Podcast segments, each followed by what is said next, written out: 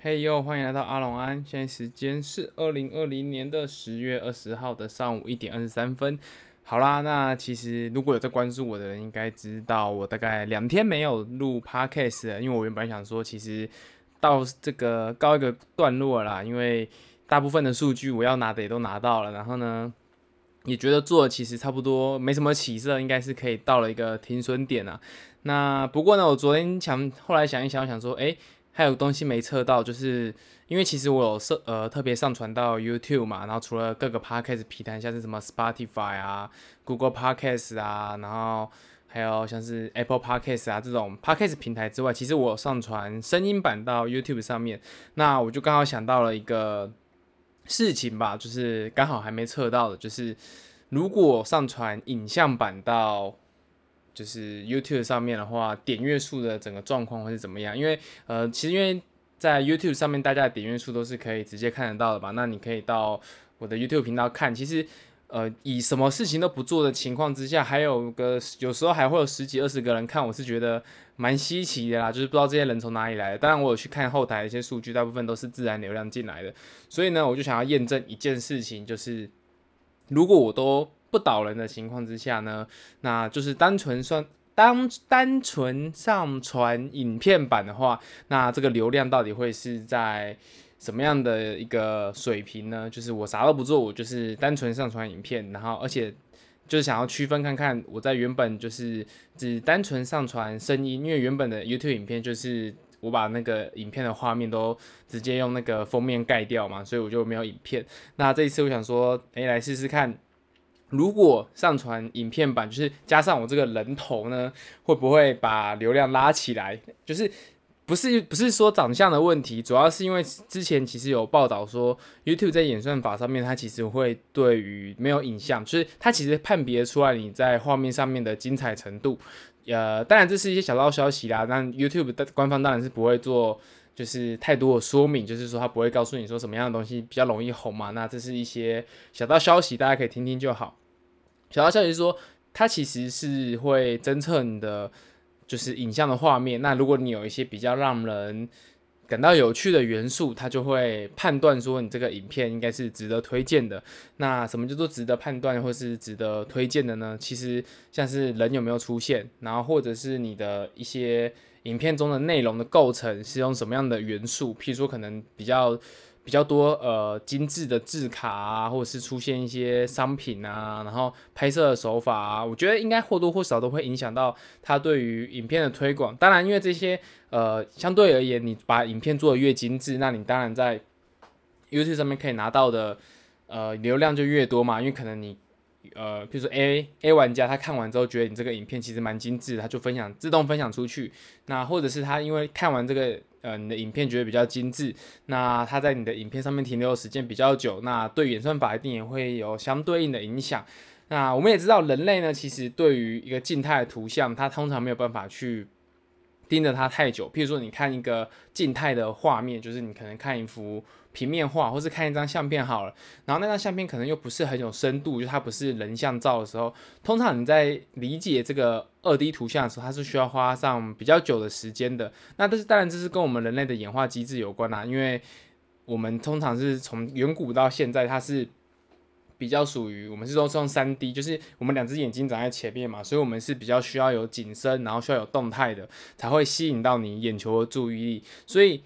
这其中呢，又以人的表情，它是最能吸引人类眼球的东西。就是你看我现在在讲话，就算我啥都不做，你还是会看得出来我表情的一些喜怒哀乐啊，然后或者是呃眼睛的一些移动啊，这些都是会特别吸引人类眼球注意力的东西。所以在一个画面上，如果它是有人脸的话，它对于其他的人类来说，就是正常的人类，当然我们不包含一些特殊疾病嘛，所以就是对一个正常的人类来说。有人脸，它是可以更好的去理解呃说话者的表情或他想表达的东西，然后再加上包含我们的肢体语言啊，就是手势啊这些有没有？全部加一加之后，它是可以呃帮助整个观看者更好的理解这个影片想表达的内容，它也可以更好的去接收到呃你影片想传达的讯息。那相对而言，它就会在你的影片上停留的更久。当然，这是对于呃。就是在没有没有画面的那种呃影片的情况下，就我原本的，你要看，你去看我 YouTube 前面前面的频道，你就知道要讲什么，就是没有画面，就是一个封面照的这个影片对比起来，当然一定会是有影片的。我觉得整个留存率跟观看率应该是会提升很多的啦。那所以我就想说，哎，既然这样的话，我们就来试试看，加上影片版之后，整个数据表现会是怎么样的？因为之前我当然有做过一些测试啦，但是那些测试其实，呃，我觉得现在都没有太多的参考价值，因为当然今年有疫情的影响嘛，所以说我觉得很多的演算法的规则啊，然后或者是整个网络世界的流量啊，其实都还有蛮大的变化。那对于未来，不管我们是在做呃，游戏的评估啊，或者是你在做行销预算的评估，我觉得相对呃相对而言，其他以前的经验，在现在这个时代的作用，可能就会相对来说比较小了。就是你需要更新很多的资讯，你才可以把以前的经验再重新复制起来。所以反正就借这个机会嘛，那我们就来试试看，来加上影像版，就当做是我们的第二季好了。好，那前面废话讲了有点多，那我们就来讲一下，其实。呃，几个比较觉得有趣的游戏新闻吧。那首先呢，是 PS5 选择了之前有说到的液态金属嘛。它选择液态金属的一个理由呢，其实主要是为了降低成本。那其实你乍听这个主旨，你会觉得好像跟呃选择的这个液态金属好像有是有一点不符合呃原创的那个内容，诶，不对，应该说不符合它的那个呃选用的那个。呃，条件吧，怎么说？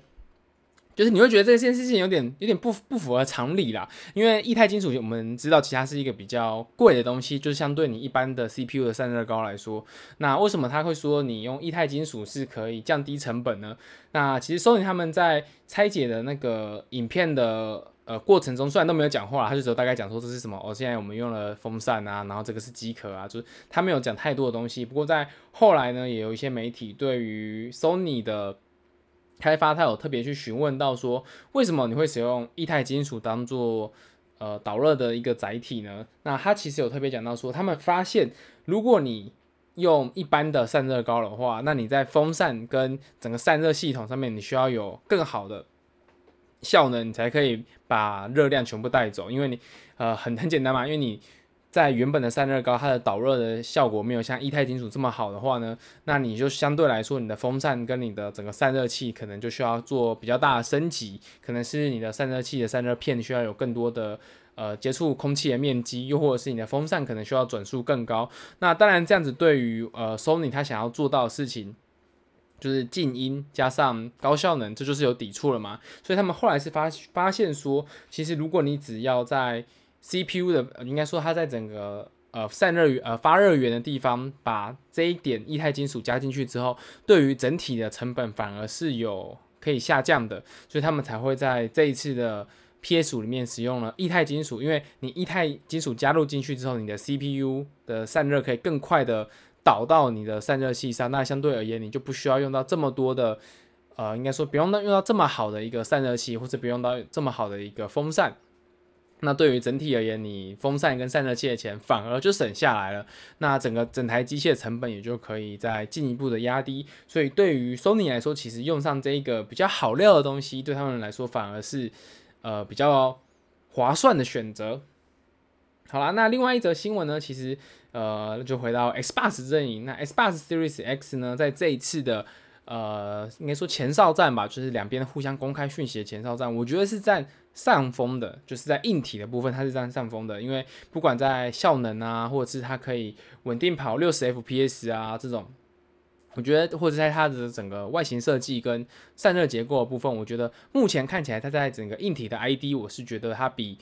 PS5 的设计好，嗯，应该好一档吧，差不多。但是呢，呃，其实有媒体在呃访谈的时候，他们有特别提到说，虽然在目前 Xbox 上面看起来是比较有硬体的优势，但是呢，硬体也只是呃成功方程式的一部分，并不是最决定性的因素。那其实我也是很认同这一件事情啊，因为你呃游戏嘛，最终这个硬体也只是一个载体，它最终还是要看你。呃，实际可以带给玩家什么样的游戏内容？那 Sony 毫无疑问的在 PS 时代就 PS 四的时代就累积了非常多的好的作品，那像是蜘蛛人啊、地平线啊，或者是像是这一次独占的，像是战神啊，这些都是 Sony 第一方可以拿出来的非常强力的作品。那在 Xbox 的话，它当然也是有包含之前我常常听到的嘛，就是最后一战啊，战争机器。但是呢，我觉得相对而言，以在 PS 四的，或应该说在上一个世代的累积呢，还是以 PS 五的累积是比较占优势的。所以。再把这个啊，应该说在 PS 时代是比较占优势的，所以它可以把这个优势继续延续到我们 PS 五的时代，也是毫无疑问的事情嘛。所以之前有跟大家提到一个比喻，是说我觉得其实啊、呃，这一次的次世代战争，也就是跟之前一样，它其实就是一个呃，像是跑赛车一样的赛车游戏的概念。你有比较好的车子，你不见得会跑出最好的成绩，因为你可能你的车子、你的车手没有办法驾驭你的车子。就是我们的软体厂商可能没有办法去驱动全部的硬体效能，又或者是呢，你的车子硬体效能太好了，导致于我们的软体厂商呃更难去发挥，因为你可能要去配合其他比较落后的平台，像是如果你要跨 Xbox 跟 PS 五的话，那你就不可能用到呃 Xbox 一百趴的效能嘛，因为 PS 五这样子你移植过来的时候，你还要再去做更多的优化处理，反而是一件耗费成本的事情。那或者是你打打算是跨到 Switch、Xbox 加上 PS 五的话，那你的效能就会受到更多的限制，因为 PS 五至少还在好歹它的效能也没有落后 Xbox 太多嘛。那如果你要再跨到 Switch，那就不是落后一档两档的事情了，真的整个马力车子马力是下降非常多的。所以你的硬件性能，你还是要去看你的车手，也就是看你的软体开发商是要怎么样去发挥。那另外呢，包含你的后勤啊，或是你的整个商业策略也是非常重要。就是譬如说，你车子很好，但是你的可能你的后备团队你在换轮胎的时候就是换得特别慢，或是呢你在呃跟你的老板沟通上面有问题，那你可能这一场的经费就不够了，那你的引擎就不够用了，这都是有很有可能会发生的事情。所以虽然我们看起来在目前 Xbox 在硬体上面是有比较大的优势，但是我觉得 PS 五在软硬整合这一方面反而是比 Xbox 有更多的优势啊。那接下来其实包含他们两边的商业策略，之前有提，一直不断的提到说 PS 跟 Xbox 两边的商业策略其实有蛮大的不同的。那接下来他们在呃后续在做全部的东西的整合的时候，到底会呃。实际上会提出什么样的一个成绩，我觉得还需要再观察啦。那不是说目前看起来 Xbox 好像蛮强势的，或是呃 PS 五好像就是拿出一些比较传统的东西，没有说传统不好，也没有说创新就一定对嘛。所以我自己当然还是比较看好 PS 五，因为我还是比较觉得。最终你还是以软体跟玩家实际上可以体验到是什么样的游戏为主，但说不定你这次 Xbox 它就成功了吸了一大批之前不是所谓的核心主机玩家的人人进来，那让整个 Xbox 的呃玩家人数反而比 PS 五更高也说不定，所以我觉得还需要再观察看看啦。好，那今天就分享这两则，一则是 PS，一则是 Xbox 的消息。那接下来我觉得不知道画面呈现起来是怎么样啦，因为我把手机反过来的时候，我也看不到那个画面实际上的状态。我是用那个超小的 Apple Watch 在看整个画面的预览的，所以我也不确定。那这样子加上 Podcast 的录音，可能也没有办法整合吧？嗯，可能分开上传吧。我在想。好了，那。就看我们这个第二季的实验结果会怎么样。那如果第二季的实验结果比第一季我们单纯上传声音版就更好的话，那我们就继续做下去。那或者是呃，可能又是在测试了一个月或是一个半月之后，我们就停播也不一定。那就在后续观察看看。反正我是觉得应该会在年底之前有一个比较好的结论吧。呃，是希望它会越来越好啦，不一定，就看状况。但是呢，目前我是觉得，就尝试看看，看现在的整个状况是怎么样吧。好啦，那今天就到这边，就废话不多说啦，拜拜。